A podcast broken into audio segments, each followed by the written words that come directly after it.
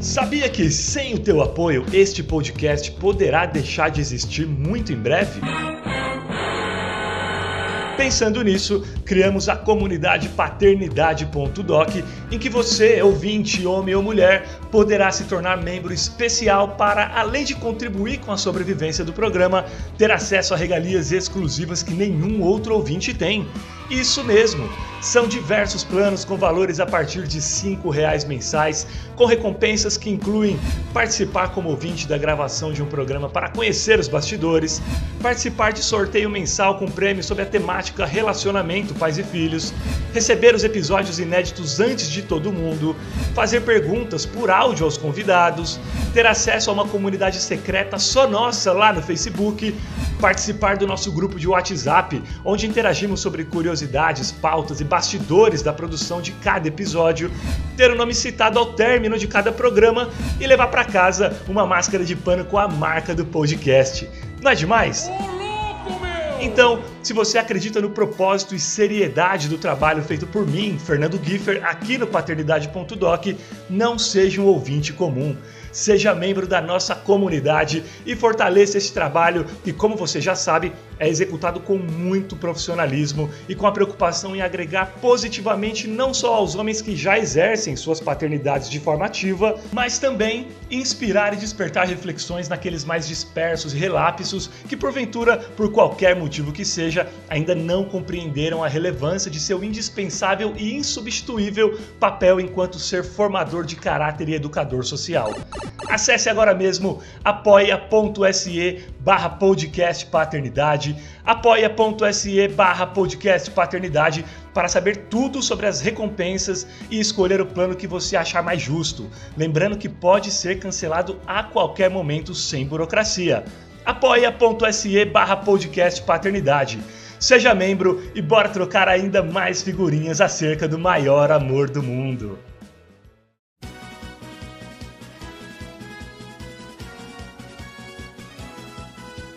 Começa agora, paternidade.doc, com Fernando Kiefer.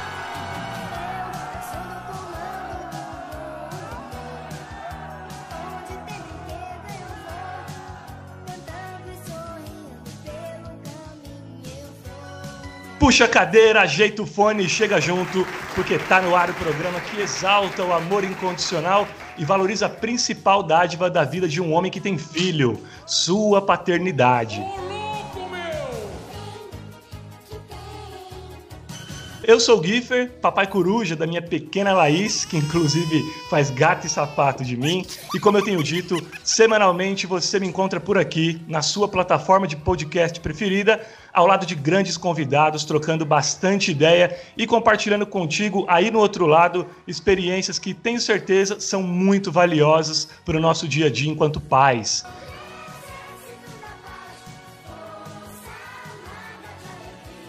E antes de dar boas-vindas também ao convidado especial de hoje, quero mandar um abraço afetuoso a todos vocês que vêm fortalecendo o podcast, ouvindo e indicando, porque este é só o terceiro episódio e já conseguimos atingir um público muito legal que tem interagido, mandado e-mail, mensagens, sugerindo pautas, convidados, enfim. Tamo junto, rapaziada! E continuem ligados, porque assim como no programa de hoje, eu já fechei com uns convidados brabos que vão dar as caras por aqui nos próximos dias para compartilharem suas vivências acerca dessa parada muito doida que é ter um filho para chamar de meu, fechado? Quer sugerir um convidado? Quer sugerir um assunto para a gente discutir aqui? Demorou. Manda um e-mail para contato@fernandogiffer.com.br contato arroba fernandogiffer.com.br ou pelas redes sociais no arroba fernandogiffer, beleza? E para celebrar essa relação tão intensa que envolve criador e criaturas, nada como bater um papo com alguém que tem experiência de sobra para compartilhar com a gente. Como diria a Luca da Rádio Rock, uma pessoa que seja realmente faixa preta no assunto.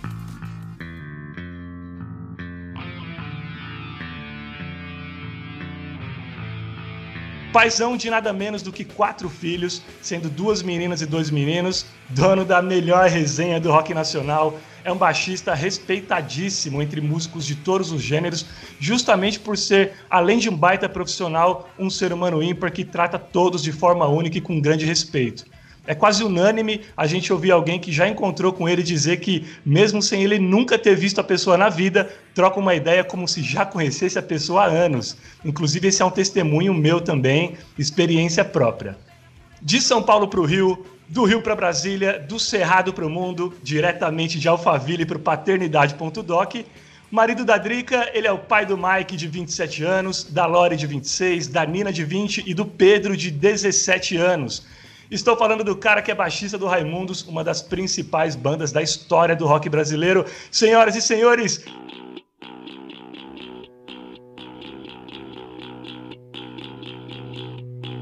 Caniço! Caniço!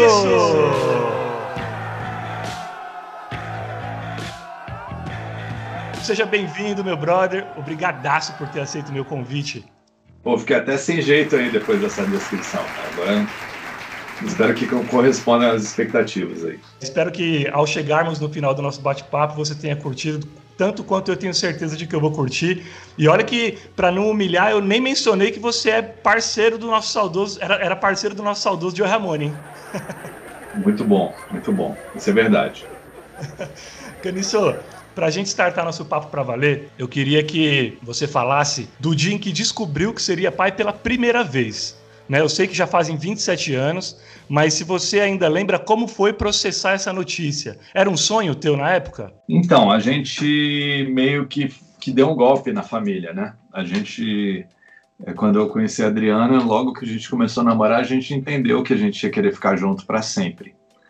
Então a gente queria é, começar uma vida juntos e como é que a gente vai fazer isso? Ué, vamos engravidar você, porque aí a gente casa e ganha os presentes, né, dos familiares, dos parentes, dos amigos, assim, e a gente dali com, começa nosso nosso rolê, né, nosso. E ficamos nessa brincadeira tentando quase um ano e ela não engravidava de jeito nenhum, cara. Foi tipo sofrido, assim. Vários amigos nossos estavam na mesma pegada, é, ficaram grávidos antes que a gente, assim. E a gente, meu Deus, como é que faz, cara, e tal. E a gente chegou a transar na chuva, porque disseram que a chuva fertiliza e tal. E fizemos uma série de mandingas e, e putz, e aí um, um belo dia rolou, sacou? E quando, quando, soube a, quando eu soube da notícia foi comemoração total, assim, né? Um, né, um certo frio na barriga, assim, é, eu senti um certo medo, mas o, ao contrário, cara, ao invés de medo, aquilo me deu coragem para enfrentar a vida, né? Me deu motivação para correr atrás dos meus sonhos, assim, porque a partir daquele momento eu não era só eu sozinho, era, iam ter pessoinhas é, que iam depender de mim eventualmente, né? Então foi, foi muito legal, foi um estímulo, assim, eu, eu eu posso dizer que o filho, ele é o grande amuleto da vida do, da pessoa, assim. Quando você vira pai, aquilo é uma, uma mola de impulsão, assim, das coisas que vão acontecer na sua vida, sacou? Sem dúvida. É, a gente acorda todos os dias, olha no espelho e a gente precisa ter um motivo para seguir, né? E, e o filho, às vezes, ele traz essa... É, ele nos relembra disso, né? Porque às vezes a vida é tão corrida e tão difícil que quando a motivação, a desmotivação bate, a gente olha para o lado e fala, cara, por que, que eu estou aqui, né? O que, que eu quero? O que, que eu vim fazer? Para onde eu quero chegar? Eu acho que o filho ele traz um pouco dessa, ele completa isso, né? Ele, ele meio que responde essas perguntas, né, Caniço? Sim, verdade. E é um amor mais puro do mundo, assim, né? O amor de, de pai para filho, de filho para pai, é um amor assim que, que é incessante, assim, não é, é como se você tivesse um membro seu, assim, um braço, uma perna que de repente criasse vida e ficasse independente. Se acontece alguma coisa com ele, você sente como se fosse com você, assim, é uma, uma ligação eterna, assim. O Caniço, e falando sobre gerações de pais, essa geração atual, essa geração de pais mais novos, né, até eu me coloco nessa geração, porque minha filha tem só seis anos, ela se mostra mais à vontade para expressar os sentimentos com os filhos, né? Sem vergonha de beijar, de abraçar, enfim. Você é ou era desse perfil mais pai babão, afetuoso, carinhoso e tal? Ou se identifica mais com aquela parada mais da autoridade, do distanciamento, que de repente é até o que você teve, né? De repente é até o que a geração, a, as suas referências paternas, de repente pudessem estar envoltas é, com essas características. Então, no, no, meu caso, meu pai era um cara bem autoritário, bem austero, assim, sacou? Difícil demonstrar o afeto, assim, fisicamente. A gente sentia o afeto na, na, na responsabilidade, na, né, no, na estrutura que ele nos proporcionava. Mas, ao mesmo tempo, uma, um certo distanciamento físico, assim, não tinha aquela liberdade de abraçar, de, de pegar no colo e tal, era uma coisa mais, mais distante, muito por conta da criação dele também. Ele, ele chegou a ser seminarista e tal, então era uma, a minha avó, então era uma, uma pessoa muito, muito austera, muito muito brava, assim, saca? As lembranças que eu tenho da minha avó é, são, são, assim, né, meio, não são tão boas, assim, porque ela, ela tinha uma, uma dificuldade de demonstrar fisicamente esse afeto. Então, no, no, na minha vez, foi o contrário. Tipo, aqui é, nunca teve, é, nunca, nunca, nunca fui essa figura autoritária, assim, de não faz na, não faça isso porque eu quero que você não faça. Sempre tinha discussão ou explicação, sempre, sempre, sempre. Nunca, nunca, nunca submeti a minha vontade acima da, da vontade deles. Assim, desde cedo, desde, eu, eu procurei criar seres humanos livres. Assim, a liberdade dentro de casa, assim, é um direito e um dever. Assim, a gente busca ter liberdade e oferecer liberdade. Assim, é uma coisa que é própria da, da minha geração. Eu já senti isso na minha geração. Já os filhos já tinham mais liberdade, até um certo excesso de liberdade, assim, saca? Mas eu acredito que eu tenha feito quatro seres humanos incríveis, assim, são todos muito educados, muito muito gentis, muito sabe, muito inteligentes, muito resolvidos, sacou? Essa paternidade, o, o Caniço, que você disse que, poxa, de repente é, eu já tentei fazer diferente do que eu recebi, né? Você conseguiu isso já desde o Mike, desde o primeiro filho, ou foi uma desconstrução, assim? Aos, porque querendo ou não é aquilo, quando você tem uma referência, você é criado de uma forma, é natural que esse, isso se reflita no seu primeiro filho, pelo menos. Ou não, desde o primeiro você já falou, cara, é, meio que vou esquecer, claro, não tudo, né? Porque a, a nossa criação sempre tem coisas boas, mas pelo menos nesse aspecto, né? Do, do carinho, do, do afeto, da proximidade, desde o primeiro, desde o Mike, você já conseguiu isso? Eu acho que sim, mas é claro que de vez em quando, né, a minha criação ela, ela, ela mostra, né? Ninguém é perfeito. Eu, eu, sou, eu, eu sou longe de, de ser uma pessoa perfeita. Então, várias vezes eu identifiquei o velho Dr. Guiberto é, falando através de mim, algumas vezes. Assim, não, não é sempre que eu consigo ser esse exemplo de, de pai libertário e, bacana, né? Tipo, várias vezes uma, numa bronca, num, numa discussão, eu identifico assim o, o jeito dele, assim, é uma coisa que está intrínseca em mim, não tem como como lutar. Mas eu quando percebo é uma coisa assim de milésimos de segundo. Quando eu percebo que eu estou sendo assim, eu tento consertar essa situação. Mas nem, não é sempre que eu consigo, entendeu? O Caniço, e esse, vamos dizer assim, essa máxima do pra frentex, né? Porque as pessoas têm, têm do roqueiro essa cara, é, é, é, essa cara do, pô, o roqueiro é descolado, é permissivo, é desprendido. É, e você acabou de dizer que, poxa, eu tento, obviamente, dar liberdade, dar autonomia para meus filhos, mas a gente sabe que tudo isso é até a página 2, até porque você, como sendo pai deles, você sabe o que, que a vida o que, que a vida pode trazer de porrada lá na frente. Então, é, eu queria que você falasse assim. Você sempre. É, como, como que é o, o pai caniço, ou como era, né? Porque agora, tirando o Pedro, que é o mais novo, mas a maioria já tá tudo grande, é um cara que. É um pai que sempre pegou no pé da molecada aí com relação à sexualidade, consumo de droga, roupa, alimentação, o lifestyle, né, as escolhas. Como que é isso, Caniço, para vocês? Então, é, não é um mundo não é um mundo inofensivo lá fora. A, a, a gente costuma, costuma dizer que a gente cria, é, tem os filhos para a gente, mas a gente procura criar eles para o mundo, né? Porque no, no final das contas a gente tem o filho como se fosse né, uma coisa só nossa, assim. Mas tem o mundo lá fora, né? E o mundo lá fora ele não é um, um lugar tranquilo, não é um lugar inofensivo. Então a gente procura passar para eles a nossa experiência. Ó, não vai fazer isso, porque eu, quando na sua idade eu fiz e não deu certo. Mas ao mesmo tempo, eles, com a liberdade que eles têm, eles querem ter a experiência deles também. Então é uma questão de saber dosar. De vez em quando você precisa pegar firme, assim, você precisa pegar as rédeas da, da situação e falar: não, você não vai fazer isso, porque eu já fiz e não vai dar certo. Você precisa confiar em mim, você tem que ver que. Mas sempre na base do, da, do, do, diálogo, do debate, saca? É, muitas vezes é, eles. A gente sabe o que é melhor mesmo, porque é por, por, uma questão de experiência, por uma questão de vivência. E muitas vezes eles, pela, pela, por essa própria liberdade que eu, que eu dei para eles a vida inteira, eles vão questionar. Porque é o, é o certo é questionar. Eles vão sempre me questionar. É uma coisa das gerações. Uma geração, ela está sempre.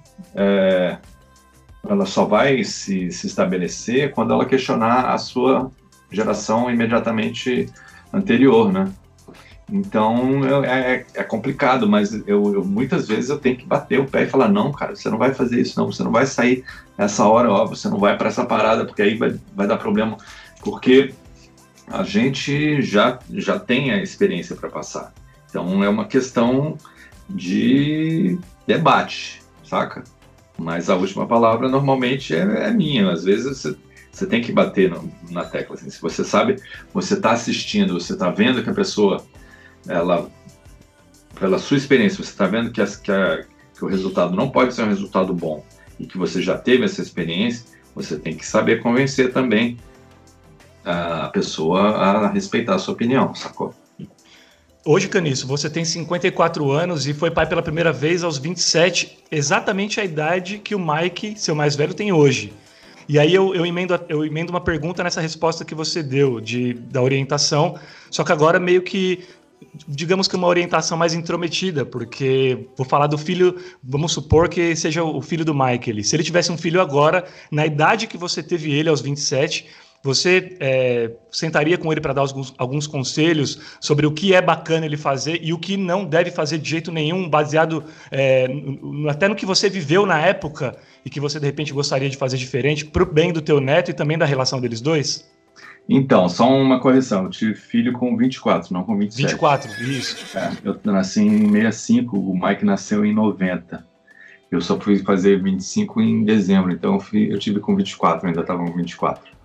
É complicado, porque essa, essa geração, os millennials, né, ou a geração X, né, que são os próximos, é, eles, eles têm uma, uma, uma, postura diferente em relação à paternidade. Minha filha, por exemplo, ela acha que não que é um egoísmo você ter filho agora. Os recursos da terra estão acabando, é, a situação tende a piorar e você colocar um ser vivo nesse momento aqui é egoísmo. Assim, ela não não, ela não acredita na paternidade, para você ter uma ideia. E você e... corrobora, Cani? Desculpa te interromper. Você corrobora com esse pensamento dela? Eu acho que é o, o direito dela. Ela tem, ela tem é, como é que se diz, total controle sobre o destino dela. Se ela quiser ter filho, se ela não quiser, é, é uma coisa que é tipo estranha, porque a gente tem essa noção de que a gente se eterniza nos nossos descendentes, assim. E eu acho um desperdício, né? Porque essa pessoa sensacional que ela é, ela merecia trazer, é, eternizar essa forma de pensamento, aprimorar esse, essa forma de pensamento dela num ser que com certeza vai ser melhor do que eu fui e melhor do que ela foi, porque ela vai ter um avô legal e uma mãe excepcional. Então, eu acho que algum dia ela, ela vai, vai chegar a essa conclusão. Eu acho que é isso, que a gente procura passar o melhor exemplo sempre e é aquela coisa, como você está jogando um videogame e o seu, o seu pai, o seu irmão mais velho foi lá e jogou o videogame antes, da, antes de você, sacou? Você vai ter a tentação de passar os spoilers para ele, sacou? Só que a experiência não vai ser a mesma se ele não tiver, se ele não jogar sozinho, sem ninguém ajudar, sacou? Então é uma mistura disso. Algumas coisas ele vai ter que descobrir o jeito dele sozinho.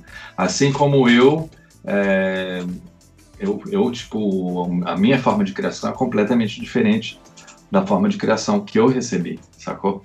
Isso é uma coisa que é muito íntima, muito objetiva, muito pessoal. É claro que a gente vai tentar dar uma, uma orientada. Mas a experiência total do videogame ali, ele vai ter que fazer sozinho, sacou? O Caniço, na relação pais e filhos existem aí alguns assuntos em comum que geralmente eles são abordados de forma diferente para os meninos e para as meninas, e o sexo é um deles.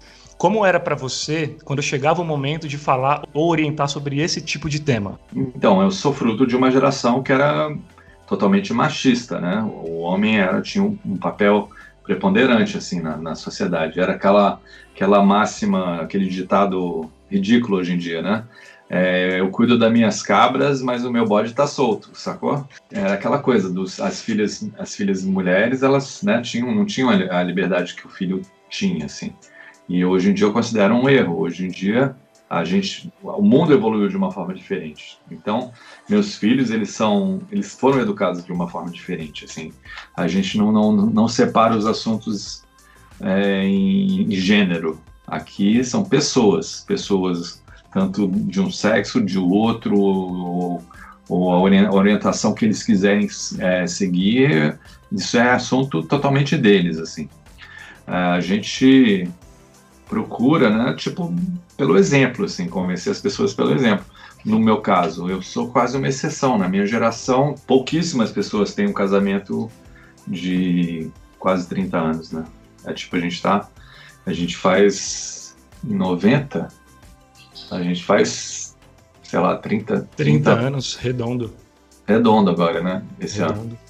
Então, é, é, tipo difícil você ver uma, um, ou alguém da minha geração ter uma, um relacionamento tão, tão longo assim, saca? Então, daí você já vê uh, como deu certo. A gente, como casal, a gente se completa muito, então. Então a gente procura passar isso para eles através do exemplo. Assim, olha, tipo, eu me sentia uma metade, eu só fui encontrar a minha parte inteira quando eu tive quando eu encontrei a sua mãe. Então, eu acredito que vocês vai acontecer a mesma coisa. Uma hora vocês vão encontrar a sua alma gêmea e aí vocês vão querer ter filho, porque é uma questão de, de curiosidade. Como é que vai ser a nossa mistura? Como é que será que vai ser 50 50% seu, 50% meu? Se vai parecer comigo, se vai parecer com você? Essa curiosidade assim que eu, que eu tento mostrar para eles. Ó, vocês seu filho, como é que vai ser? Imagina essa, como é que você vai criar essa pessoa. Então, é, é através do exemplo. Eu acho que não, a gente não consegue guiar, assim. Aquela parada que eu te falei. Você tem os filhos para você, mas o, no, é, é, a partir do momento que eles crescem, eles já são deles, assim, eles são deles, não, é, não são nossos. A gente, eles vão ser sempre nossos no que diz respeito para gente, no que diz respeito a gente, assim mas eles são totalmente independentes. Né? Então, o Canis, é... falando um pouco sobre o ônus do sucesso, é, bom, é, uma conta rápida aqui, você tem quatro filhos, pelo menos três deles nasceram quando o Raimundos já estava estourado, e o Mike, assim que nasceu, se eu não me engano, ele é de que, 93, é isso? Não, os dois, os dois primeiros foram antes do sucesso. Foi antes. É. E aí eu queria saber de você o seguinte: como você lidava com essa coisa de, pela profissão, pela estrada, enfim, ficar longe dos filhos na fase da primeira infância, porque é o tipo de sacrifício que, obviamente, pode custar aí alguns momentos que são mega importantes nesse período de formação da pessoa, com transmissão de valores, molder de caráter, etc, né? Então, eu gosto de falar que é, é o contrário até, porque a maioria das pessoas elas durante a semana elas têm uma rotina de trabalho, de acordar cedo, de voltar para casa só de noite, quando as crianças já estão dormindo. Não é? Tipo, porque um Sim. emprego normal é de, sei lá, de 9 a 5 ou de 9 a 6. E é a hora que a criança está ativa em casa ou, ou você está no trabalho. Você só vai encontrar a criança mesmo para valer no fim de semana. No, no meu caso era o inverso. No fim de semana, eu estava viajando mas em compensação, durante a semana, eu estava ali presente. Então, é, nesse ponto, eu vejo uma vantagem, porque eu, eu estive muito mais presente é, durante a semana e tal, e não é como não era todo fim de semana, nos fins de semana que eu tinha disponibilidade, aí a gente curtia na alta, assim, porque eu estava ganhando super bem como se eu fosse um, sei lá, um executivo de sucesso e ainda novão, e ainda tive os filhos bem novo ainda. Então eu aproveitei muito meus filhos, assim, porque era aquela coisa. Eu, eu estive presente na vida deles diariamente, ao invés do, né, do, do de estar num, num, num preso no escritório, ou, ou, numa loja, ou numa oficina, ou o que seja, trabalhando em horário, é, horário comercial, né? Eu, durante a semana, a gente sempre fazia todas as refeições juntos e ficava juntos de tarde. E pela, pela distância pequena entre as nossas gerações, os nossos gostos eram bastante parecidos. Meus, meus filhos são todos eles são gamers, né? E eu gostava de videogames. Acompanhei a, a evolução dos videogames desde o início. Então, é uma coisa, eu acho uma coisa bacana. Eu não, não, não tive essa, essa distância que, que dá para imaginar assim. Era ruim, é claro, assim, porque, por exemplo, a, no colégio, é dia, dia dos pais, vai ter um, uma festa do Dia dos Pais e a festa do Dia dos Pais é no sábado. Aí no sábado eu estava viajando. Então, nesse momento realmente era chato, porque ah, vai ter um concurso de pipas. Isso eu falo porque foi uma coisa que foi marcante. Teve um concurso de pipas e a minha filha falou: Não, meu pai vai vir, vai fazer a melhor pipa de todas. E no dia do, do concurso de pipas eu estava viajando, sacou? Mas em compensação, outras coisas, outros rolês assim que as crianças não podiam, eu fazia com eles durante a semana. Tipo assim, imagina que você quer ver um filme e o filme é lançamento. E aí você as, as, as crianças normais, as crianças de pais com vida normal, eles iam no cinema no sábado, no domingo, cinema lotado, a pipoca, né? Você ter ficar na fila para pegar uma pipoca fria, sacou? Sim. Eu não, eu ia no cinema na segunda-feira, no primeiro horário, o cinema vazio, o cinema inteiro, só pra gente. Chegava na hora de fazer pipoca, faz uma pipoca nova aí que eu tô pagando. Saca? tipo, era aquele negócio, era bacana pra caramba, a gente fez isso várias vezes, assim. Lançamento de filme, cinema lotado, você não consegue a gente ir no, no cinema na segunda-feira, sacou? Tem vantagem. Tinha, falar, vantagens, é, tinha vantagens e desvantagens, eu, eu, te falei, né? Tinha essa vantagem de você ter o, eu, o domingo, meu domingo, caía na segunda-feira, sacou? E era bacana, porque é um domingo com o comércio aberto, com os parques abertos, com tudo aberto e com movimento, com pouco movimento, sacou? Então as coisas sempre foram mais exclusivas pra gente. Assim. E, e, você comentou que os seus filhos hoje eles são gamers e querendo ou não o game é uma paixão sua também antiga. Hoje vocês se divertem juntos, Caniço? Hoje, obviamente, sem essa responsabilidade do, do filho pequeno, muito pequeno, né? Como diria o Fábio Rabin, quando os filhos são bebês, o, único, o, o trabalho do pai e da mãe é revezar para ele não morrer. Só porque é a única coisa que dá para fazer com os filhos que dão muito trabalho. E agora os seus estão grandes, assim. Vocês se divertem juntos, jogam videogame juntos, ou o videogame deles hoje não interessa mais para você? Não, muito. A gente está sempre, pelo fato né, de, de, de, todo mundo ter jogado, eu ter jogado muito. Hoje em dia já não tem mais tanto interesse, mas ainda jogo, ainda jogo bastante. É, essa semana, por exemplo, teve uma coisa é, curiosa. Eu estava jogando Dead Stranding, né, o, o jogo do Kojima. Kojima, para você ter uma ideia, você joga videogame? Não jogo. Não, então, o Kojima é o cara que fez o, o Metal Gear, sacou? Ah, sim, Metal Gear. E aí ele saiu da Konami e aí ele fez um jogo novo que chama Death Stranding. Que é um, é um jogo fabuloso, assim, tipo, totalmente novo, assim. E eu que, aqui em casa, quem se interessou em jogar, porque é um jogo de boomer, né? Porque o Kojima, ele é da minha geração, então ele fez um jogo que tentasse agradar todo mundo, mas é um jogo de boomer, né? Então, a gente é boomer, né? E aí eu cheguei no final do jogo, que é ontem ou anteontem, e todo mundo junto em, é, assistindo, né, as cutscenes do final do jogo, assim, né, e tal. Menos o mais velho, que o mais velho quer jogar também. Então ele foi pro dentro do quarto e ficou lá quieto, assim, saca? Tipo assim, ia dar umas conferidas assim, mas não queria ver para não ter spoiler do, do jogo, né, do fim do jogo. E eu jogando e o resto dos filhos todos ali acompanhando e tal. E o final do jogo é bastante emocionante, então foi, foi bacana, assim. É uma coisa que é uma experiência familiar, né? Jogar videogame. Pô, você salvou o jogo? Eu, eu zerei, zerei a, agora, dois dias atrás. Agora falta só platinar, porque eu, eu quando eu jogo, eu jogo até tirar o supra-sumo do jogo, assim. É raro eu jogar, então eu tenho essa, esse transtorno obsessivo, assim, de fazer tudo que o jogo oferece, né? E esse jogo ele é imenso, é um jogo de, de mundo aberto e tal, é muito legal. E essa coisa, a gente todo mundo junto ali na última fase. Tem, eu, eu, eu não vejo guia e tal, eu jogo do meu jeito, né, tal. E todo mundo dando, faz isso agora, vai agora, vai ali, pula ali, pá, tal. Sabe, é uma, é uma experiência coletiva, uma experiência familiar até. E você fica puto com, com o pessoal falando na sua orelha enquanto você joga ou não? De boa? Nada, de boa, tranquilo. Que é uma equipe, a gente joga em time, assim. É muito bom. Recomendo. Ok. O Caniço, é o seguinte, eu queria que agora, a gente esquecesse um pouco do Caniço pai. Eu queria falar sobre o José Henrique como sendo um filho.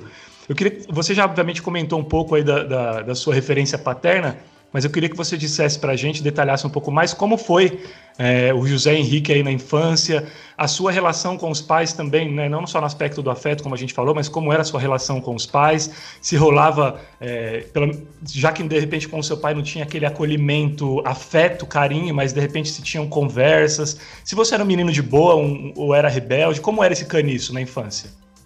Então, eu fui o cão chupando manga, cara. Eu dei muito trabalho. Hoje em dia eu penso assim, nossa, eu eu tive, eu era, é, minha, meus pais são muito, muito esforçados, muito, eles conquistaram tudo que eles tiveram à custa de estudo, de formação, de, de, né, de estar sempre estudando e tal, e isso passou para gente muito, assim, eu e as minhas irmãs, assim, é, nós somos pessoas que lemos bastante, que temos uma certa cultura, assim, é uma coisa que é que é intrínseca da, da família, assim. E eu até, sei lá, a sétima série do, do primeiro grau era orador da turma, é, puta, fazia redações incríveis, cheguei a representar o colégio no concurso de redação e tal. Então é, eu sempre fui né, um, um CDF, assim, vamos dizer. E aí houve uma ruptura, porque quando eu cheguei na sétima série, mudaram a professora, veio uma professora de fora do colégio que pegou antipatia comigo e me reprovou em conceito. Conceito era uma coisa que tinha antigamente, assim, que você podia ser reprovado por comportamento, ao invés de pela, ao, invés de ser reprovado pelas notas, eu fui reprovado por comportamento, porque eu era uma, eu sempre fui muito, sempre fui muito, como é que se diz, hiperativo, assim. E as pessoas na época elas não tinham essa essa isenção para né, para analisar, para até para compreender o que leva uma criança a ser hiperativa assim. Às vezes a criança é hiperativa porque é, pode ser até uma, uma, uma indicação de um, algum, algum distúrbio, uma dislexia. Ah, ou, um autismo. Autismo, alguma coisa, mas também pode ser até indicação de, de sei lá, de ser hiperdotado, ou de ser um, um, um gênio incompreendido, não dá para saber, porque para você ter uma ideia, o Einstein era hiperativo, sacou? Freud era hiperativo. E ela, tipo, pegou no meu pé, cara, e me e reprovou. E aí eu fui reprovado, eu estudava num colégio super tradicional em, em Brasília, e saí desse colégio e fui para o Objetivo. E o Objetivo, nos anos, sei lá, final dos anos 70, início dos 80 ali, era um colégio que era tipo a última salvação dos alunos, assim, sacou? Manda para o Objetivo, que lá eles dão um jeito de passar o um, um, menino.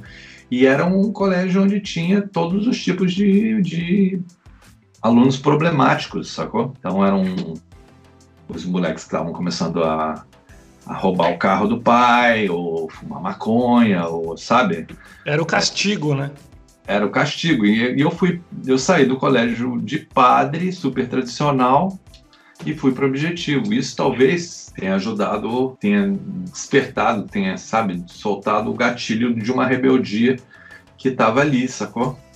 E essa rebeldia me fez, né, fazer passar por todo toda aquela adolescência problemática, né? Drogas e matar a aula, e, sabe? E isso, tipo, hoje em dia, a gente, nesse, quando, quando acontece isso com, com os pais, com, com o filho, se fosse com um filho meu, nossa, eu ia no colégio e ia soltar os cachorros. Mas meus pais, eles eram muito ocupados, eles estavam trabalhando, eles estavam cuidando do, dos problemas de adulto deles, assim, eles não perceberam o que estava acontecendo. Tá entendendo? E foi um, foi um, um ponto de um ponto de, de conflito ali, um ponto que poderia ter sido resolvido de uma forma diferente, assim, sacou? Então isso me dá uma me deu, me, me formou é, de certa forma por conta desse distanciamento. Isso aí teve teve um preço que eu paguei assim na minha na minha na minha adolescência assim mas também ajudou a me, a me formar como pessoa.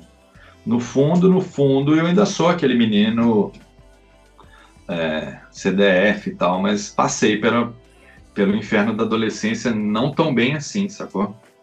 Entendi.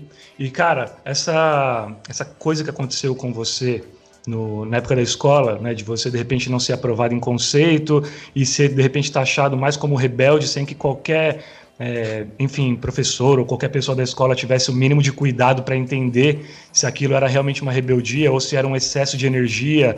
É, e a gente vê isso acontecer muito ainda, né? A gente vê muito artista sendo desperdiçado nas salas de aula porque é, o cara às vezes fica rabiscando a carteira, faz um puta de um grafite e ele é o, ele é o marginal da sala, né? Ele é considerado o marginal da sala. E quando você é, é praticamente, vamos dizer assim, expulso, entre aspas, né? Mas por causa do conceito, isso deve ter sido um pesadelo para os seus pais, de repente cai como uma bomba. E aí você entra na música, né? Chega um momento que você cai no rock. No rock é, você acha que para eles isso foi mais pesadelo ainda, essa coisa de meu Deus, Agora só falta ele se envolver com, com música, né? Não, não vai querer saber de trabalhar, porque para as pessoas, músico não é trabalho. Isso aconteceu também no início da sua carreira, ali quando você começou a pegar para fazer um som. É, os seus pais não receberam de repente isso muito bem, achando que fosse um sinal de rebeldia e não conseguiram enxergar o talento que existia por trás? Então, foi uma coisa complicada, porque eu, a, a, no, no, nosso caso, no, no meu caso com meus pais, Nunca, tô, nunca teve essa. Como a gente nunca teve essa proximidade emocional tão grande assim. É, quando eu comecei a namorar com a Adriana, a Adriana estava é, no meio do curso de. do, do meio para o final do curso de psicologia. E eu, por conta dessa rebeldia toda, eu tinha parado de estudar, já tinha, tinha saído de casa, voltado, e foi uma. Foi, eu, tô te falando, foi tenso. E eu fiquei com vergonha. Eu falei, putz, nessa idade e eu não tenho nem um, o segundo grau completo. Aí isso me deu uma, um, um estímulo para correr atrás.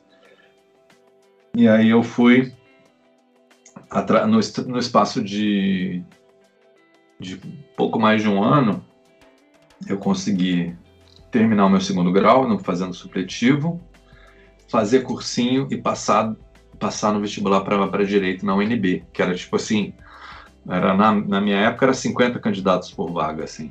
Então, tipo, foi para mostrar mesmo, ó, olha aqui o, o que está sendo desperdiçado, sacou? Sim. E eu achava que, nossa, que eu, eu praticamente eu passei para direito, hoje eu, eu, eu analisando é, de fora, eu passei mais para os meus pais do que para mim. Foi mais para provar para eles, olha, eu consigo. Pum, passei para direita. E sabe a recepção foi, ah, você não fez nada mais do que a sua obrigação. Você a vida a vida inteira teve à disposição os melhores colégios, os melhores livros. E foi isso, não teve nem festa, não teve nem, sabe? Isso me deu uma decepcionada e, e meio que me, me empurrou para a música, assim, porque eu já vinha é, usando a música como, como um hobby, assim, como um passatempo. E a, a, simultaneamente a, ao, ao minha, a minha carreira como, como estudante, a banda também começou a dar certo. E pelo fato de, de não ter sido, sabe, estimulado a continuar, ou, eu perdi um pouco o tesão, vou te falar. Perdi o tesão do, do curso, assim. E aí me dediquei mais para a banda, e a banda me trouxe os dividendos que provavelmente eu ia ter na minha carreira jurídica, assim, sacou? Acho que foi esse foi o grande divisor de águas, assim. Talvez, é, pode ser uma coisa meio besta, mas talvez se eu, se eu tivesse sentido um, um, uma, um estímulo maior, assim, uma dos meus pais, talvez eu tivesse me. Eu, eu nem tivesse continuado com o negócio de banda. Eu ia falar, não, mano, eu tô fazendo meu curso aqui, desculpa, mas eu não, não vou largar, sacou?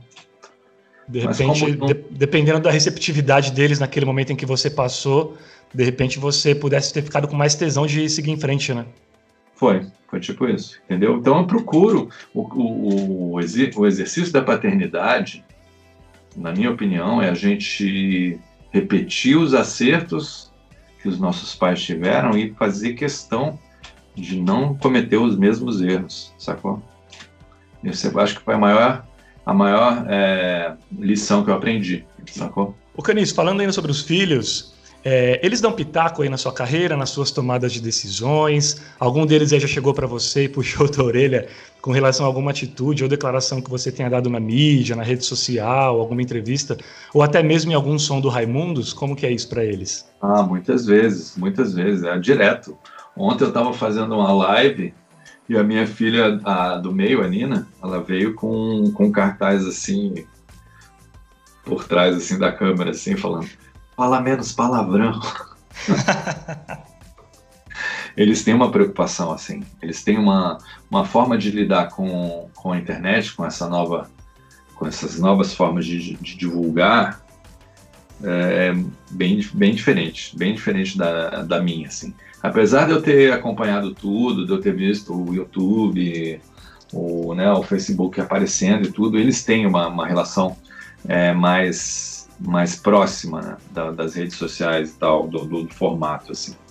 Meu filho, ele, ele é quase um youtuber, ele só não é porque ele não se esforça, mas ele usa a mesma linguagem, conhece tudo, sabe? Tá sempre me mostrando, então é a minha porta para essa geração nova, ela começa aqui em casa, começa através dos meus filhos. Tipo assim, a gente tem um, um, diálogo muito muito aberto nesse ponto e eles têm esse, esse, essa coisa de controlar a minha carreira. Ah, Para você ter uma ideia, a mais velha, a Lori, ela que cuida do, do, meu, do meu Twitter e tal. Ela, olha, você está seguindo muita gente, tira essa galera. Ah, para de fazer, botar meme no Facebook, isso é ridículo. É, não, não, ó. Facebook é só para profissional, só para profissional. Para de fazer gracinha, de fazer Assessora piada. Assessora de imprensa particular, hein, Caniço? É, eu tenho uma mania, eu respondo tudo, cara. O nego fala comigo no Twitter, é como se estivesse falando comigo normal. Ela fala, você não precisa responder os haters. Aí eu falo, não, mas eu gosto, eu, eu gosto de, de, de debater. Falo, mas você está perdendo seu tempo, você está se ridicularizando, você está se rebaixando, não, não responde hater. E aí falo, é, a gente tem umas tretas por, por conta disso. Ela, tem, ela tenta ter um direcionamento. Inclusive, a Lore é publicitária, né, Caniço? A Lore é publicitária. Ela, tipo. Eu tô falando do computador dela. A gente montou aqui uma estrutura violenta para ela aqui. De, de, e ela pode fazer o seu home officezinho em casa aqui bonito, sacou? E é complicado, porque eu tenho o meu, meu jeito, eu tenho a minha pegada, assim, sacou? E elas, elas não, ó. Elas tentam fazer um direcionamento, assim. E é bom, né, cara? Tipo, uma, uma opinião de fora é sempre boa. Cara, eu ia entrar exatamente nesse, nessa seara aí que você comentou do Twitter, que você disse que a Lore já te dá uma mão, porque eu acompanho muito você no Twitter e eu vejo que de fato você troca ideia, obviamente, porque isso faz parte de você, troca ideia com todo mundo, e que você também dá uma puta atenção para os haters lá. Onde eu quero chegar? É, embora os seus filhos, eles tenham, de repente, que nem você falou, nasceram nessa geração já virtual, de Facebook, de rede social, enfim, de repente eles têm mais essa familiaridade com o online, você tem uma experiência é, de relações humanas física maior do que a deles. E a web hoje, ela é um antro do ódio, né? Ela é o maior lugar que um covarde se esconde é, é, é na internet. E eu queria saber de você o seguinte: é, essa polarização, são ameaças e tal, ela preocupa você, é, da, da internet, preocupa você com relação aos seus filhos, até para quando você não estiver mais aqui? É, então, a polarização é complicada, né? Porque nós vivemos um momento muito delicado, assim, né? Tipo, É, parece assim que nós estamos no, no, meio de uma guerra civil, assim, sabe? Tipo, não vou falar de política, mas já falando, né? Nós, é, nós estamos literal, literalmente no meio de uma guerra, né? É, tipo, sem dúvida. Os, os Minions do lado, os Petralha do outro, né? Tipo, você, se você ficar fora disso, você é isentão, sacou? Tipo, não tem para onde correr, sacou? Cada um, cada um dos lados eu, eu acho. E é, eu acho complicado, porque como eu dependo de da mídia, dependo do, de cada fã, assim. Eu dependo, eu acho, eu, é, essa é a minha opinião, assim. É como eu não, não, não é como é como uma guerra. Você vai pro, com o seu batalhão para a guerra e cada soldado é importante. Então, cada fã que eu percebo que, que puta, eu, aquela, aquela mensagem que mais dói no meu coração, o cara fala assim, puta, eu era super fã do Raimundos, agora eu não consigo mais ouvir porque são os reacionários, fascistas e tal. Mano, isso, isso me dói no fundo da alma, assim. Então eu, tipo, eu vou debater com o cara. Eu falo, não, mano, não é nada disso. Você está tá enganado. Você pode ter sido levado a crer por causa de algum comentário idiota aí, mas, ó, não é só isso, não. Não é por aí, não. Olha aí, ó. Olha os serviços prestados, olha an os anos que a gente está aqui se fudendo por, por conta de defender a, a liberdade, de, de, defender o, né, o, o anti-autoritarismo. Não, não, não dá para você jogar tudo fora por causa de um comentário idiota, sacou? Porque todo mundo pode ser idiota, todo mundo pode falar merda, sacou? E, puta, é tenso. E eu, eu tento mostrar para eles que é isso, cara, que não adianta. A gente, no final, você vai ver que a gente briga, a gente se identifica com um lado dessa, dessa dicotomia, mas no final, lá, lá em cima, nas altas, nas altas esferas, eles estão estão juntos, sentados no mesmo restaurante, tomando vinho da mesma garrafa, sacou? Então, é tipo, não compensa a gente se, se desgastar e, e, e se, se digladiar por conta dessa, dessa, dessa polaridade toda, assim, sacou? Não, não, compensa, sacou? E é complicado, cara. É, é, é um, nós vivemos um momento péssimo, assim, vou te falar. E eu, como vivo disso, vivo de, da, da divulgação, da mídia e tal, a gente tem que ter muito, muito cuidado, assim, para não melindrar as pessoas. Mas eu já escolhi meu lado, cara. Eu já não, eu não, não, não admito ignorância, saca? Tipo, e a gente vê que, que principalmente no que diz respeito a essa pandemia, essa, a esse momento tenso que nós estamos passando, é, a gente não pode deixar a ignorância tomar conta, senão a gente pode até morrer, sacou? Foi tipo, foi complicado, porque no momento que elegeram esse governo aí, ah, muita gente deu o benefício da dúvida, né? Falou, ah, o PT mandou mal, então chegou a hora de dar chance para o outro lado, sacou? O que que, o que, o que que ruim pode acontecer? Pode ser um governo ruim, daqui a, a quatro anos a gente elege outro. Só que aí veio a porra da pandemia, my friend. E aí as atitudes e decisões desse, desse mesmo governo, elas podem causar a morte dos cidadãos, sacou? Então, neste momento, assim, aquele, aquela falta de posicionamento ali, naquele momento da, da eleição, ela está cobrando um preço, assim, sacou? Então é, é bastante complicado. É, você, de repente, tenta mostrar para os fãs o que não é de, que determinada declaração não fazia sentido, que não representa a opinião da instituição Raimundos, da empresa Raimundos, da, daquilo que, que as pessoas sempre conheceram.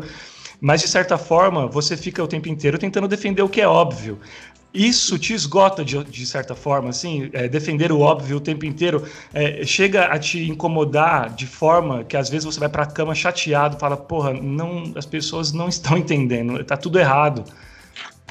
Não, então, eu, eu vejo que existe uma, uma a gente pode, pode classificar o, o, o hater do Raimundos, é fácil, saca? Porque uma parte é hater mesmo, não gosta de Raimundos, porque Raimundos é machista, porque fala de, de sexo, porque é, falar de sexo hoje em dia é problema, porque respeito e papapá e tal, e, e aí é um, é um assunto que vale uma, uma live inteira isso aí. Mas, ao mesmo tempo, é, a gente tem que contextualizar, né? Da onde que veio Raimundos? Raimundos veio de uma época onde a censura ainda existia, onde, onde riscavam faixas dos discos, onde perseguiam é, as carreiras dos músicos e tal. E o Raimundos era um grito de liberdade ali. Finalmente acabou a censura, então vamos testar os limites da censura. Até onde que vai a censura? Será que é, vai, vai vir alguém algum hipócrita, ah, acabou a censura, vai vir algum hipócrita e vai nos censurar. Então foi isso que, que nos motivou a falar da, daquela bosta toda, né? E eu falava isso pro Rodolfo, cara, você acha que vale a pena falar tanto palavrão ou falar. Não, meu irmão, a gente vai falar porque a galera vai se amarrar e é, e é isso aí mesmo, a gente está derrubando esse, esse padrão é, careta que, da, da ditadura, de tal. E, e era realmente era um, uma, um statement, né? Tipo, você falar putaria e falar bosta ali no, no, naquele momento. Só que hoje em dia, quem nos censura já não é o, o, o establishment, não, já não é o sistema. Quem nos censura já é uma, uma, uma opinião, já é uma, sabe, uma, uma pegada diferente. Ó, não, já, não, já não se pode falar desses assuntos livremente, já não é uma, já não é mais uma, um ato de rebeldia, já é um ato de grosseria, já, já é uma nova pegada, uma, uma, um, um novo normal, vamos dizer assim, sacou?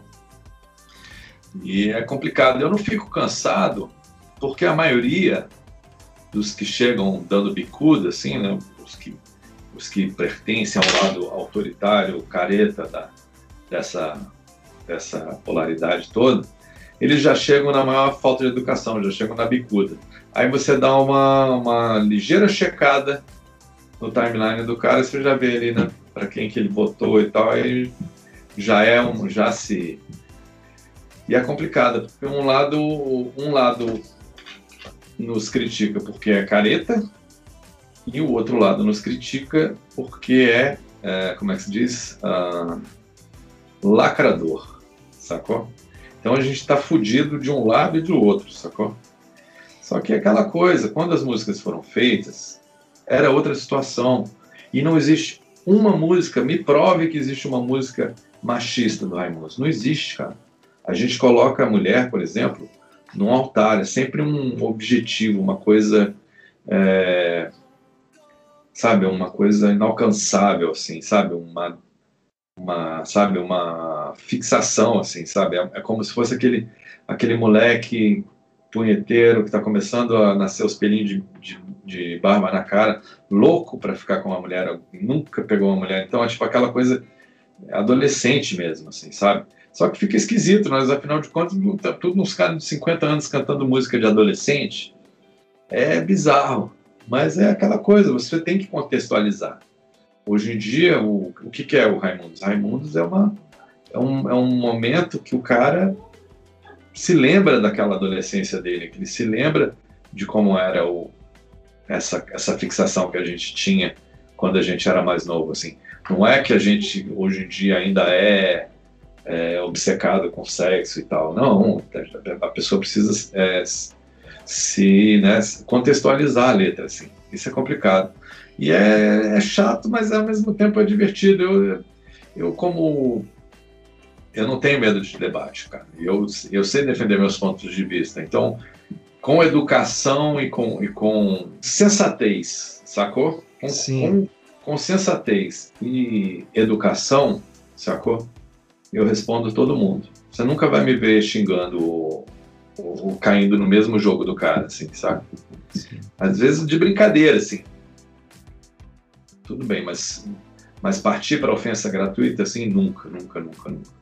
E aí que eu quebro eles, sacou? E aí passa Quebra na educação.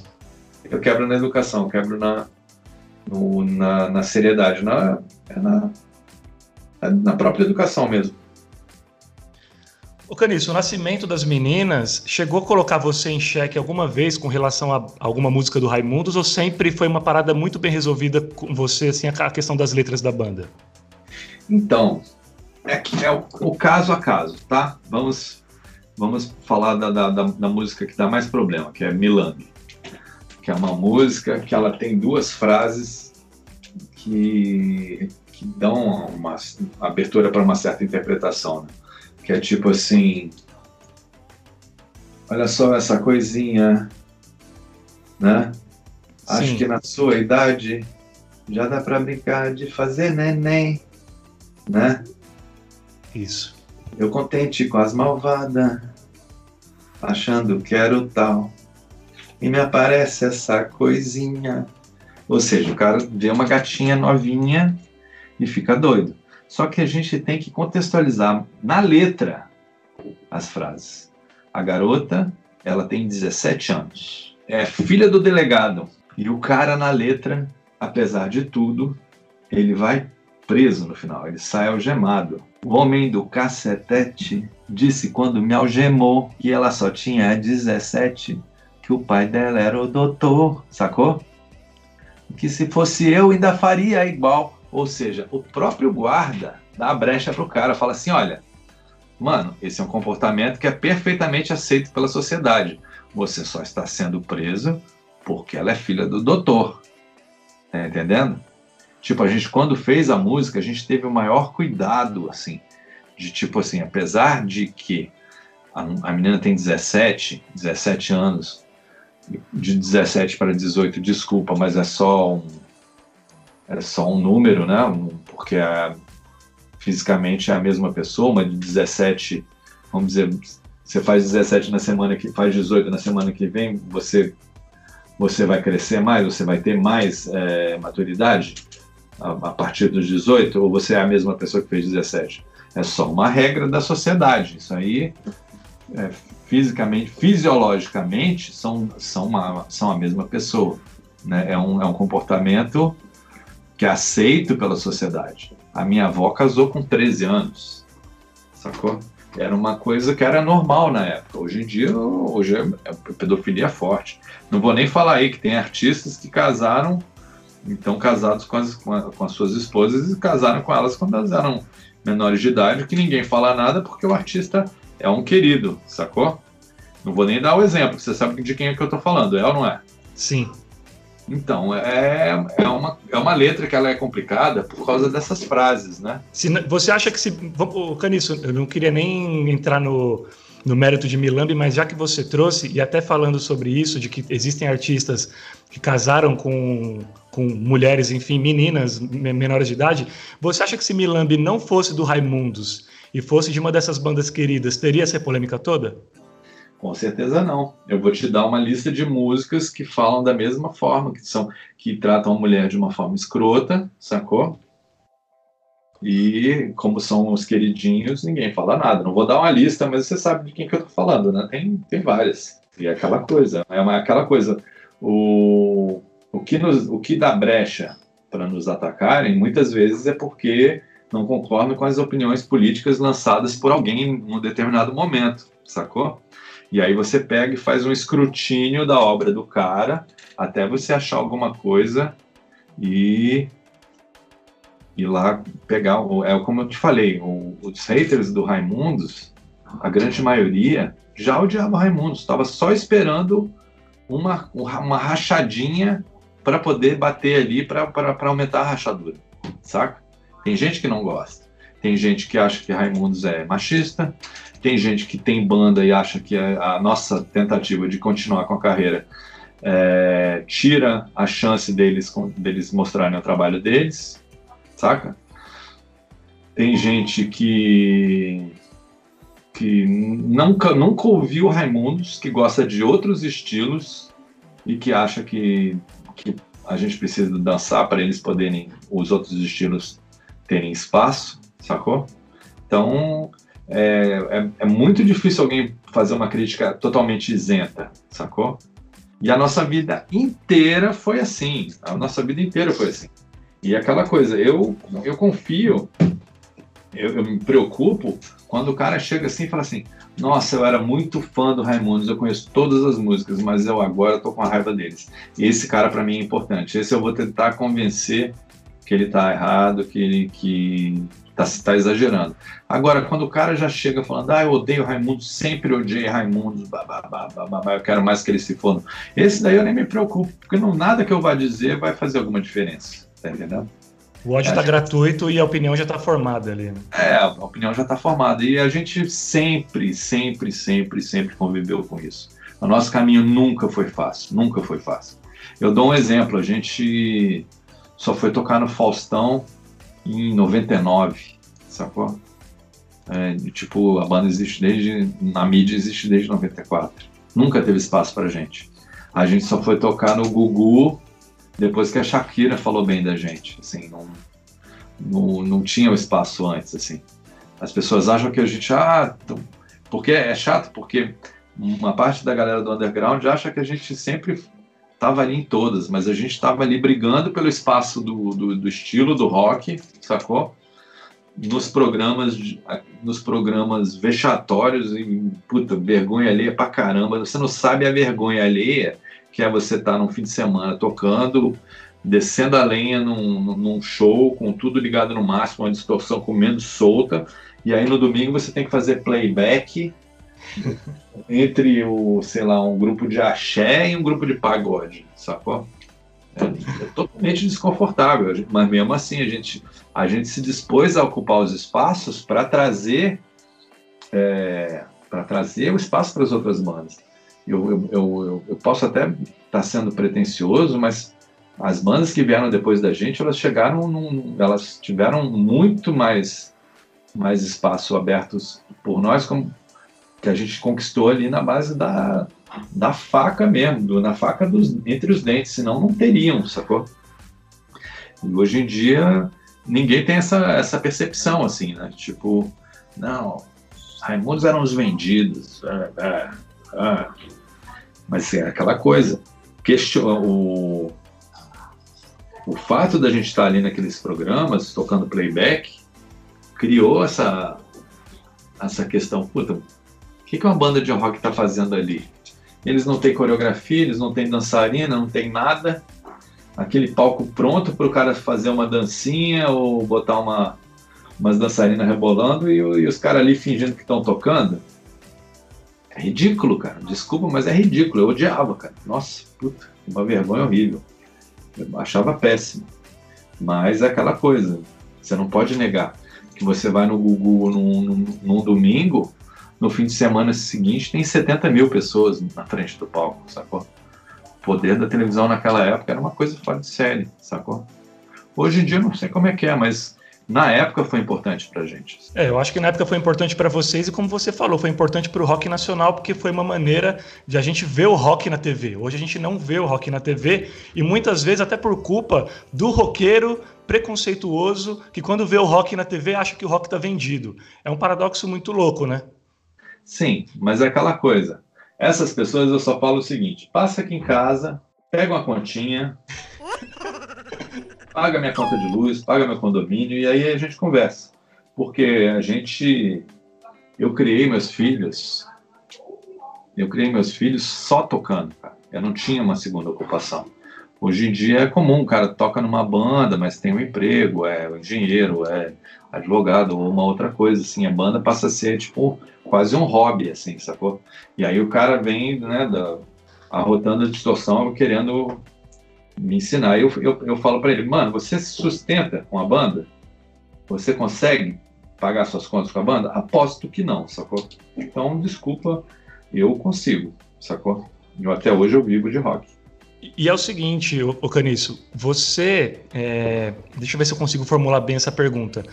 O Raimundos, enfim, fez playback de forma até necessária para o rock nacional aparecer, é o que colocou comida na mesa de vocês. E hoje, como você falou, tem muita banda que, pô, Raimundos não, não acaba e fica tomando espaço da gente e tudo mais. De certa forma, você acha que o rock nacional ele é ingrato com a história do Raimundos e o que o Raimundos fez pelo rock nacional? Não, de forma geral, não, cara. Quem tem um pouco de inteligência, e é uma coisa até meio fácil porque o pessoal do rock ele é mais é diferenciado, saca? Tipo, ele ele sabe que o, que o, que o rolê é mais, mais trabalhoso, mais, mais é, sofrido, assim, sacou? Então, eles, quando eles chegam lá, eles, eles respeitam. Eu vi muita banda começando e, e vindo com uma, uma atitude, assim, meio, uma, uma certa superioridade, assim, mostrando, né, uma, uma, uma certa empáfia. Mas aí, anos depois, eu encontrava essa mesma banda fazendo as mesmas coisas fazendo as mesmas concessões que a gente tinha feito e depois os caras vindo assim, né, puta, cara, você tinha razão e a gente, pô, tivemos que fazer a mesma coisa, tivemos que abrir mão de várias coisas, assim, tal, porque todo mundo acha, não, eu não vou fazer playback, tudo bem, não vai fazer playback, não vai tocar no programa, não vai tocar no programa, não vai fazer sucesso, vai, vai vir uma, uma banda de outro estilo e vai tomar conta, sacou? Essa é a história, assim, é, a guerra toda é essa, não, não existe guerra entre bandas. Isso, que, isso que, eu, que eu preciso deixar claro sempre, assim. Uma banda de rock, ela não disputa espaço com outra banda de rock. Cada banda vai ter seu público, vai ter um público em comum, vai ter seu público próprio, mas não é, não é uma coisa tipo... É, como é que, se, como é que eu posso dizer? É, não, é uma, não é uma coisa que exclui a outra, sacou? Tipo Sim. assim, você gostar de uma banda, você não pode gostar da outra. Não, ao contrário. É como se fossem soldados na trincheira, assim, sacou? Existe uma guerra pelo gosto do público e, e os estilos, eles brigam entre si, não as bandas. O, o você vê, o, o, o que falam muito do, do sertanejo é que o sertanejo eles se ajudam muito, eles se frequentam, eles tocam num show que você vai de, de sertanejo, você vai ouvir o cara tocando um Zezé de Camargo, vai ouvir o cara tocando um, um hit do, da Marília Mendonça, vai, vai ver. Eles tocam tudo de todos. Eles não precisam tocar só as músicas dele, eles tocam e ajudam a tocar. Puta, fez sucesso, os caras tocam, eles, eles, se frequentam, eles se ajudam. É tipo um de mão dada, aquela. aquela tinha até um memezinho na, na internet da época, que era uma escada assim, né? Que era o rock assim, um brigando com o outro, um falando mal do outro e tal, e a escada na frente. E o, sertanejo não. É um dando a mão para o outro, um sobe e puxa o outro de baixo e pá, e aí eles vão indo embora. No rock a gente precisava ser assim, sabe? A gente precisava. É, essa falta de união, assim, é uma das coisas que dificulta pra gente. Se cada banda, putz, a gente quando a gente é, quando a gente teve a oportunidade de aparecer nos programas, nossa, a gente puxou várias bandas pelo braço, várias, várias. várias. Eu não gosto de falar porque é, né, tipo, até descortês, mas muitas bandas, muitas bandas a gente ajudou, tipo, citando nos agradecimentos e chamando nos programas e colocando para fazer show de abertura com a gente e tal. E essa coisa Hoje em dia a gente vê o contrário, a gente vê que o, que o cara acha, ele tem essa ilusão de que se a gente continua, a gente está roubando o lugar dos novos, assim. E é exatamente o contrário.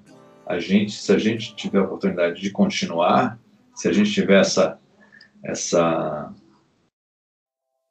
essa boa vontade dessa galera nova, sim, a gente também vai trazer mais gente nova junto com a gente, sacou? A gente não tem, não existe essa coisa, uma coisa exclui a outra, assim, saca? Isso é, é o grande erro, um, puta, um, é um erro crasso, assim, saca?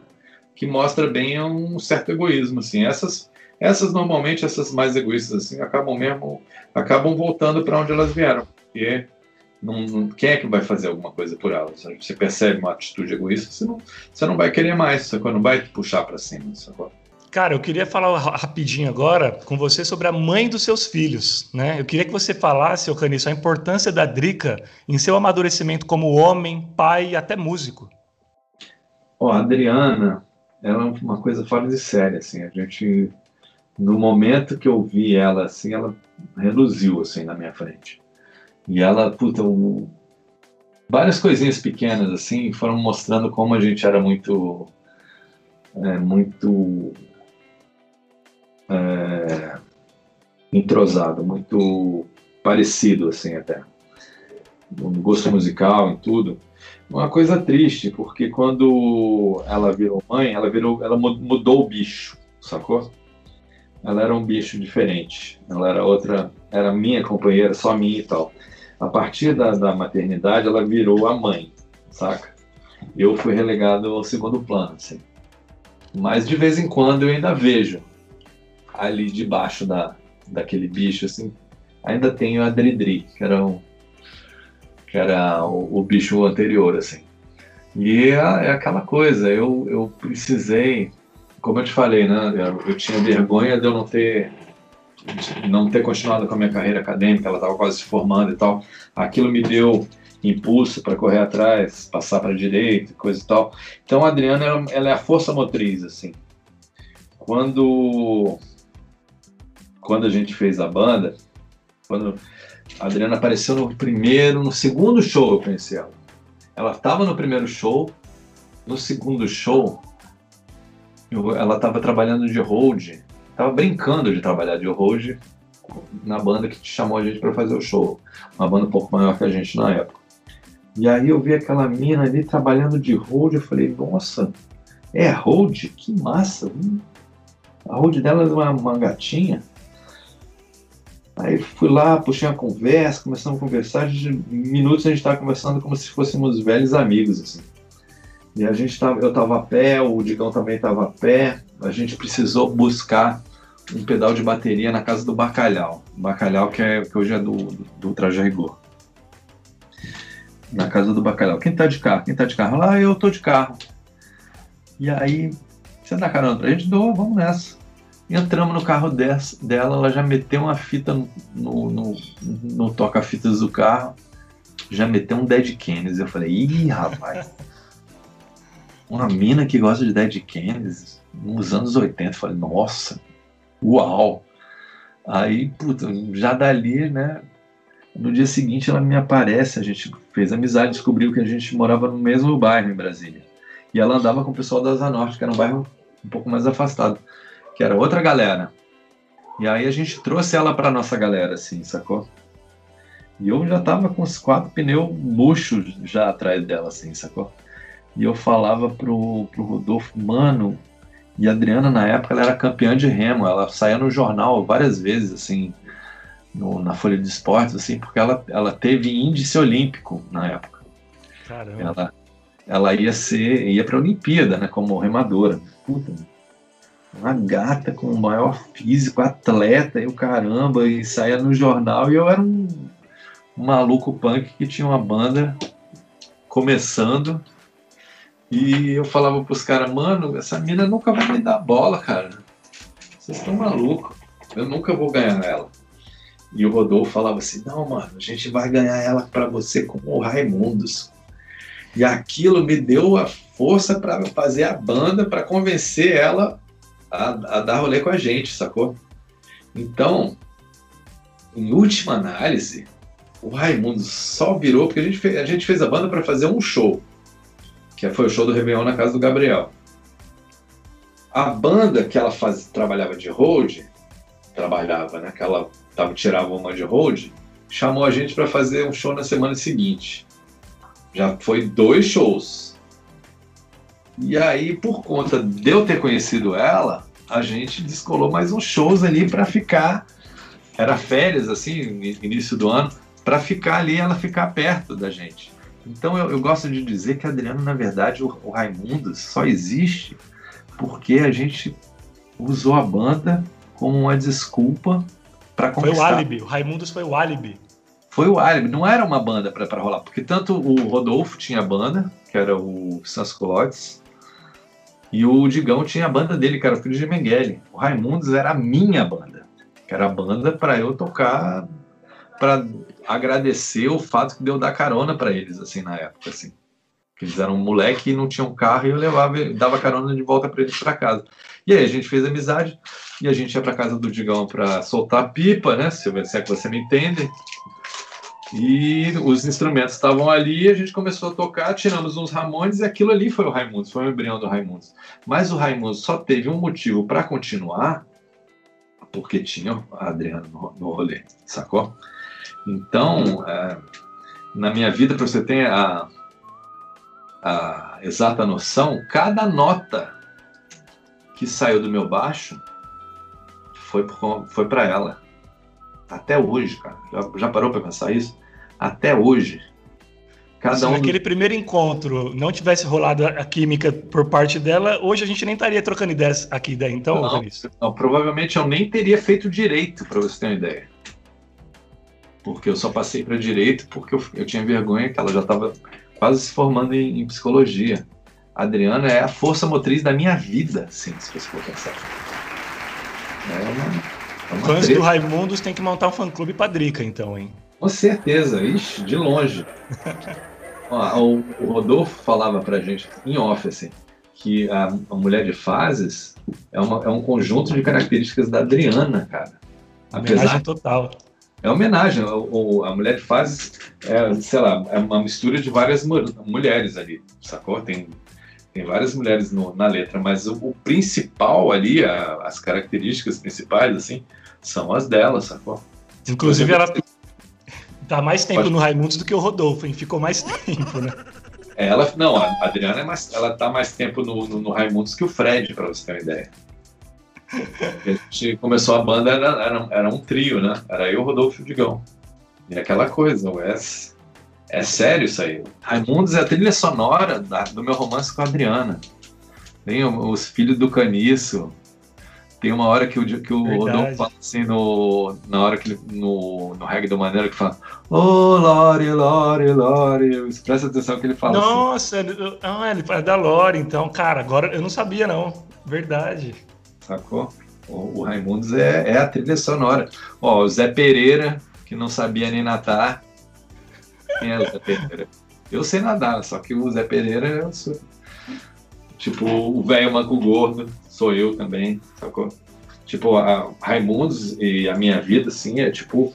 Por isso que eu tenho uma, uma preocupação muito grande com, com a com o que as pessoas pensam e, e como elas julgam Raimundos, eu venho com, com, com a faca nos dentes, com, com, com paus e pedras para defender, porque é a história da minha vida, sacou? Raimundos é a história da minha vida saca? Então, é, é, é, biográfico total, né, Caniço? É biográfico total. Então, se você vê alguém falando mal, alguém, você vai, vai ver que eu tô, tô ali defendendo, porque é, não é nem questão de, de dinheiro, não é, porque é questão dessa identidade pessoal que eu tenho com a parada, sacou? Preocupação incrível, imensa com, com, com, a, com a banda por causa disso. Eu, eu vou fazer a última pergunta e depois a gente entra no quadro final. Eu falei sobre isso, ainda sobre a Drica, tá? Eu falei sobre isso com o Dani Dani X no nosso primeiro episódio eu acho pertinente ouvir de você também. O, o pós-parto talvez seja o momento em que as mães mais precisam da gente por perto, porque rola toda uma mudança de corporal, emocional e, sei lá, até hormonal com elas. Rola uma alteração de humor, às vezes até depressão pós-parto, enfim. Eu queria saber como foi para você compreender esse momento da Drica. Se foi tranquilo segurar essa barra juntos ou você precisou se ausentar um pouco até por causa da estrada também? Não, então, no primeiro filho foi, foi mais complicado, que é, é, tipo, você não. É tudo muito novo, saca? Foi muito complicado. Porque demorou um pouco para vir o leite né, no primeiro, e aí você tem que deixar o bebê sugar e tal. Aí é importante que ele, que ele tome aquele colostro, né? Que é o que é o pré-leite que vem, não, que, é, que você acha que está chupando, chupando, não está saindo nada, mas está saindo um, um líquidozinho que é tipo praticamente é, uma informação genética imunológica importantíssima, assim, que você tem que deixar rolar, sacou? E a, as tias, as, as, mães, as mães mais velhas da família, sim, vieram dar palpite, ah, não, não vai sair leite, ah, tem que pegar uma ama de leite, ah, tem que bombear, tem que não sei, tem que comprar bombinha, tem não sei o quê. Aí uma vez, uma hora assim, encheu o saco, eu falei, olha, muito obrigado pela presença de vocês, mas por favor, dão licença pra gente agora, tá? Com licença, vocês vão agora, podem ficar ali na sala, tá? Dão licença aqui que agora deixa que a gente cuida, tá? Obrigado, tchau porque né, foi complicado. No primeiro foi complicado. No segundo já foi bem mais fácil. No terceiro, brother, ixi, ela faltou fazer embaixadinha ao mesmo tempo que, que, que cuidava do, do, do, bebê. Cuidava de um, buscava no colégio, ela já estava assim totalmente é, ambientada, assim. E a Adriana, como eu te falei, ela virou outro bicho, sacou? Virou mãe. Eu, eu, sinto falta até da minha namorada. Minha namorada era, era outra pessoa, sacou? E ela, como mãe, mano, ainda mais pelo fato de ter feito psicologia e tudo, muito super bem resolvido, super super experiente assim, já parecia que já tinha já tinha uma já veio com um manual de instruções, ela sabia de tudo. Mas aquela coisa, eu sempre ajudei, ó, tinha eu gostava de dizer que no, no, no, no primeiro filho assim, eu eu que tinha o colo bom, saca? Aquela hora que o, que o bebê mama muito, fica com cólico e tal, saca? Sim, parava de chorar com você só. Ele só parava de chorar comigo. Eu tinha uma posição que eu botava ele no ombro assim, que eu sabia que eu batesse assim na bundinha dele, ele conseguia dar o arrotinho assim e parava o. Isso ninguém ensina, é uma coisa que, que é, já vem. Instinto, já... né? Paterno. Instinto instinto. E é, a gente foi bem isso, no início foi bem instintivo. Depois ela tirou de letra, sacou? Aí rola uma democracia musical, Caniço, cada um escuta o que quer. Eu tava assistindo o programa que vocês participaram, que a Lori entrega que você é apaixonado por divas pops. É, procede essa informação ou assim, é o rock que predomina aí? Como funciona? Não, música boa de todos os estilos, cara. Não tenho, não tenho preconceito musical. Não tem nenhuma, nenhum tipo de estilo que eu não goste. Existe música boa, ponto. Sacou? Não tem música boa, só música boa só é rock, não. Música boa só é sertanejo, não. Música boa só samba, não existe música boa em todos os estilos, em todos os estilos. Existe música boa, ponto. Eu gosto das divas assim porque é, um, é, um, é, um, é uma coisa agradabilíssima de, de você ver assim. É, agrada aos olhos e agrada aos ouvidos, né? Que é uma voz feminina bem colocada, é uma coisa fora de série. Eu, inclusive, eu sou fã de, de vocalistas é, mulheres no rock também. São, tipo, sabe, é maravilhoso, eu adoro. Agora, as divas pop, assim, puta, nem sem falar, eu, eu tenho preferência mesmo. Eu gosto de, de Beyoncé, eu gosto de Aretha Franklin, puta, Nina Simone, ixi, nossa, todas essas. Cada show é uma aula, né, dessas, dessas divas pop. É maravilhoso. É tipo, sabe, Dona Summer. Nossa, Dona Summer é foda. E aquele negócio, né? Tipo, tem umas assim que não precisa nem de acompanhamento, assim, ela cantando a capela já tá lindo, maravilhoso, sacou? Eu gosto mesmo. Mas é aquele negócio aqui, todo mundo tem seu gosto, cada um, cada um tem um gosto diferente. E todo mundo respeita e, e tenta curtir junto, sacou? Então, a maioria das coisas em casa é, acaba virando unanimidade, assim, saca? Caniço, chegou o momento do nosso quadro de encerramento, que é um dos momentos mais legais do Paternidade.doc e já explico por quê. É hora da cápsula, cápsula do, tempo. do tempo.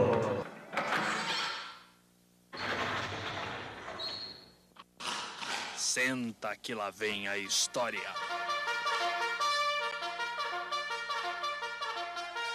Ok, Giffer, mas do que se trata a cápsula do tempo?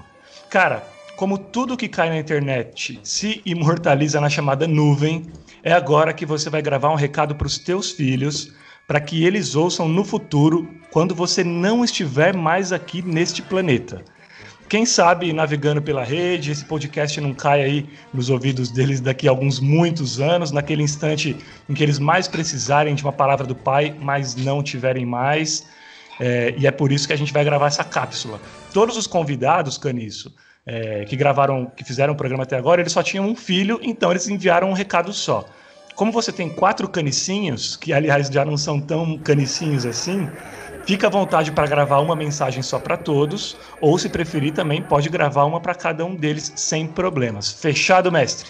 Fechado, bora. Então é o seguinte, mentaliza é, da seguinte forma: sabendo que o dia em que você não estiver mais vivo, eles continuarão por aqui, desfrutando momentos de alegria, de felicidade e também trilhando instantes aí de insegurança, de medo, enfim, o que você gostaria de dizer para eles. O recado é teu, em primeira pessoa, valendo.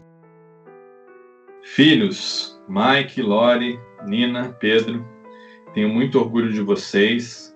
Vocês se tornaram seres humanos excelentes Espero que vocês tenham os, os filhos de vocês e passem um pouco do amor que eu tentei passar para vocês é, e vivam suas vidas plenas, felizes e onde quer que eu esteja nesse momento, eu estou aqui olhando por vocês e torcendo para vocês terem uma vida muito feliz. Amo vocês.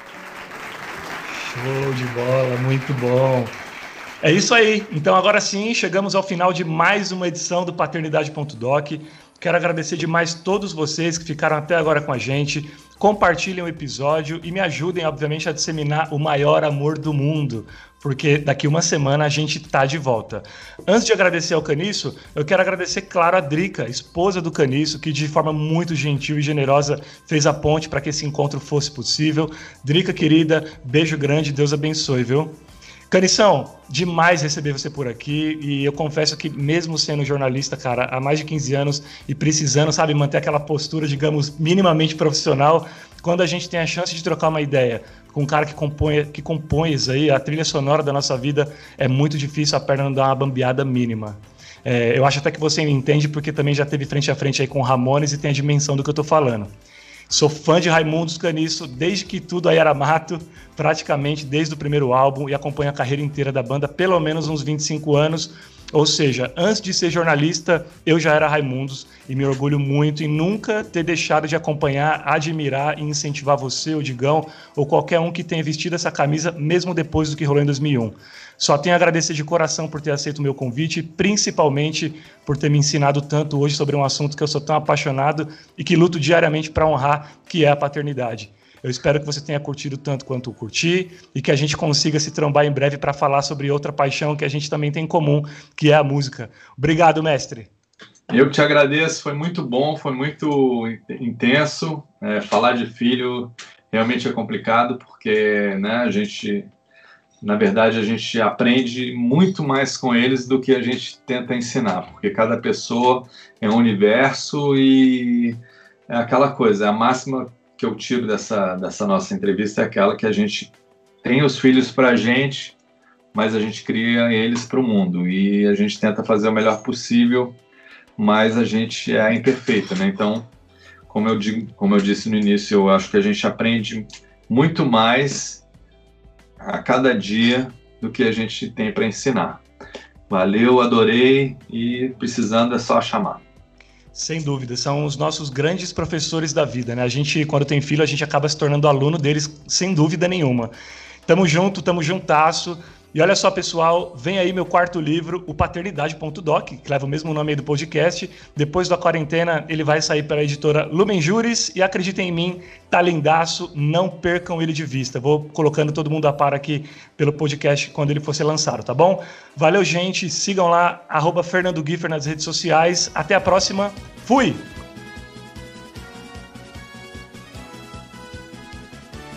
Você ouviu? paternidade.doc com Fernando Giffer.